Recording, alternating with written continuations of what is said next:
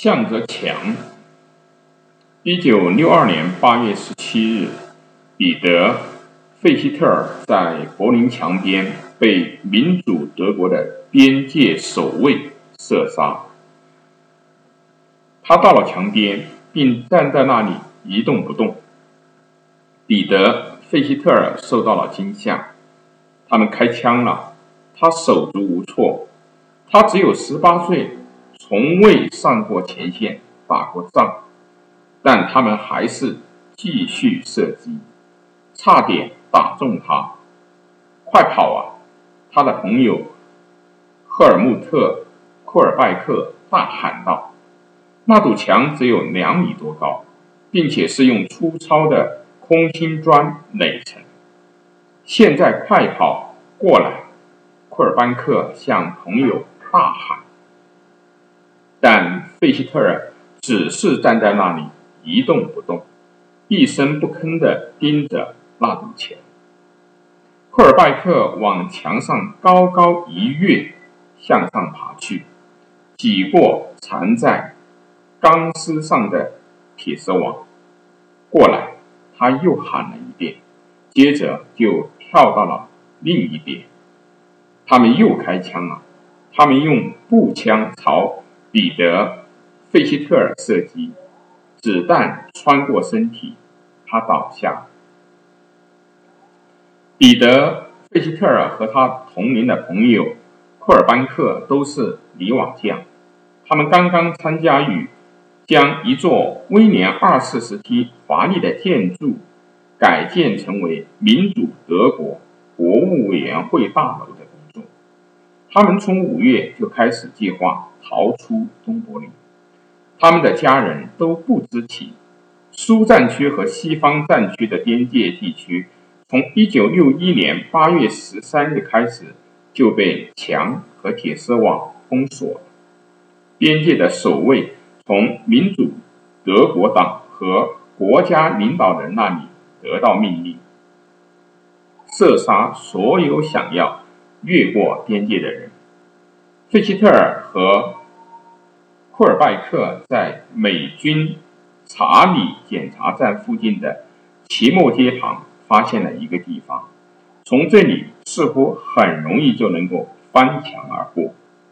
他们从一家家具作坊的窗户里跳出来，越过铁丝网，朝墙跑了二十米。中午两点十五分，费希特尔在墙边。全书收着，他背后的沙地已被鲜血浸透。救命！彼得·费希特尔叫道：“救救我！”东侧聚满了人，边界守卫正在驱赶他们；西侧出现了警察和记者。他们爬上梯子，给费希特尔照相。一个警察扔给他一卷纱布：“救救我！”半小时过去了，不关我们的事儿。查理检查站的一个美国士兵说：“西柏林人愤怒异常，凶手。”他们朝东边喊道：“快救救他！”他们用命令的语气对警察和美国兵喊道：“无济于事。”在漫长的四十五分钟后，民主德国的边境守卫抬走了费希特尔。他失血过多而死。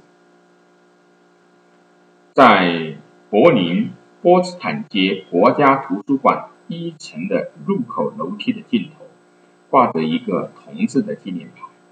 在这块细长的长方形铜铜牌上刻着法语：“柏林的自由，也是我们的自由。”瓦莱里·吉斯卡尔·德斯坦。一九七九年十月二十九日，就像对待所有的纪念牌一样，几乎所有人从旁经过时都未留意它。当我在写书的时候，我总会在这块挂在粗糙混凝土墙上的小金属板前驻足。多好的一句话！柏林的自由也是我们的自由，这是一位法国总统说的。这句话的意思是：人权不可操控，人权不属于国家的内部事务，国家无权决定个人的生存权。裁定一个十八岁青年可以实现哪些人生的梦想，不可以实现哪些梦想，不是国家该做的事情。同样，政治的意义也不是在人们之间建造一堵墙。从一九六一年到一九八九年间，身处法、英、美战区的柏林人很幸运，他们在西方世界的所有的朋友都从柏林的柏林的自由上看到了他们自己所拥有的自由。德斯坦、西恩、贝克。以及其他许多人都不愿屈从这样的现实。在欧洲，想要从城市中的一条街走到下一条街的人会被射杀。当彼得·费希特尔在1962年8月17日的正午阳光下躺在柏林墙边的血泊中时，没人觉得自己应该为这个18岁的泥瓦匠的自由负责。尤其是那些担任政府职务、穿着制服、负责维护权力和秩序的人，东西两边的柏林人，那些站在路上的老百姓，本会出于人性，毫不犹豫地去帮助费希特尔，给他止血，并尽快将他送进医院。但那些穿着制服的人，却用无线电和步枪，用钢盔和吉普车，阻止人们。做这些事儿，很多民主德国的边界守卫就跟彼得·费希特尔一样的年纪，他们害怕，他们应该射击，即使面对站在那里一动不动的手无寸铁的人。这是他们的长官用实而友好、时而严厉的口吻，一遍遍要求他们做的事情。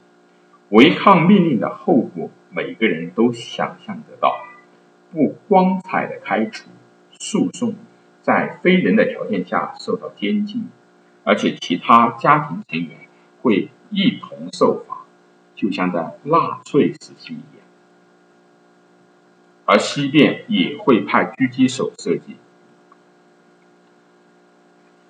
就在三天前的八月十四日，民主德国年轻的边境士兵。鲁迪·安斯坦特就在区域边界被联邦德国的边界狙击手射杀。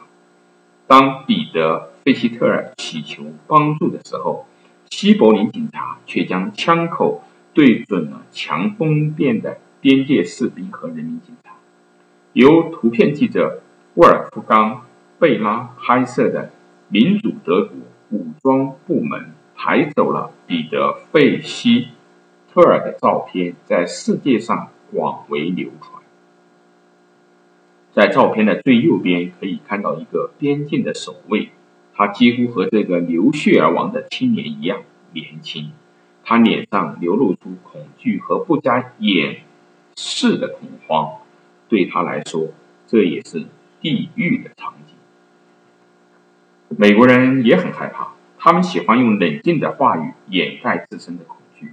但他们害怕会发生一场新的战争，第三次世界大战会带来比之前所有战争都难以想象的破坏，因为这将会是一场核战争。美国、苏联以及各自的盟友当时拥有的武器，可以在几小时之内将地球上的所有人类都消灭掉。政治家们很清楚。如果第三次世界大战到了，肯定是在柏林爆发，因为在这座城市，东西方的军队直接对峙。当彼得·费希特尔在各方注视下行将死去之时，查理检查站的士兵给他们在里希特菲尔德美军总部的最高统帅阿尔伯特·沃森将军打了一通。电话禀报，所有人试图越过美战区边界的墙，现在身受重伤，躺在了墙的东面。我们应该怎么做？什么也不做。将军回答：“Stand fast, do nothing。”这是权衡利益的结果，是一位军官做出的专业决定。使一个人总比冒着牺牲更多人的风险更强，宁可什么都不做的太多了。对于那些感觉战争一触即发的人来说，一个人因这堵墙而死，总好过上百万人在核战争中死去。最终，连西柏林警察也无所适从。他们被禁止越过柏林墙地带。如果他们无视这一禁令，民主德国的边界守卫会将他们射杀。警察毕竟只是个工作，相比他们的微薄薪水，不断拿生命去冒险，实在是不值得。美国人应该做点什么？东德守卫不能够向西方联盟射击。东德国家人民军和人民警察肯定不敢这么做。虽然他们是一帮乌合之众，但毕竟是在东边。西德警察举枪瞄准，他们很想，但他们不能这么做。彼得·费希特尔不是第一个因这堵墙而死的人，也不会是最后一个。连他死亡的情形也早有先例。早在1961年12月9日，就有一个叫名叫。迪特·沃尔法特的学生在斯拉肯的柏林墙边界被边界守卫击中。一个半小时之后，他在无人救助的情况下，在铁丝网中流血而亡。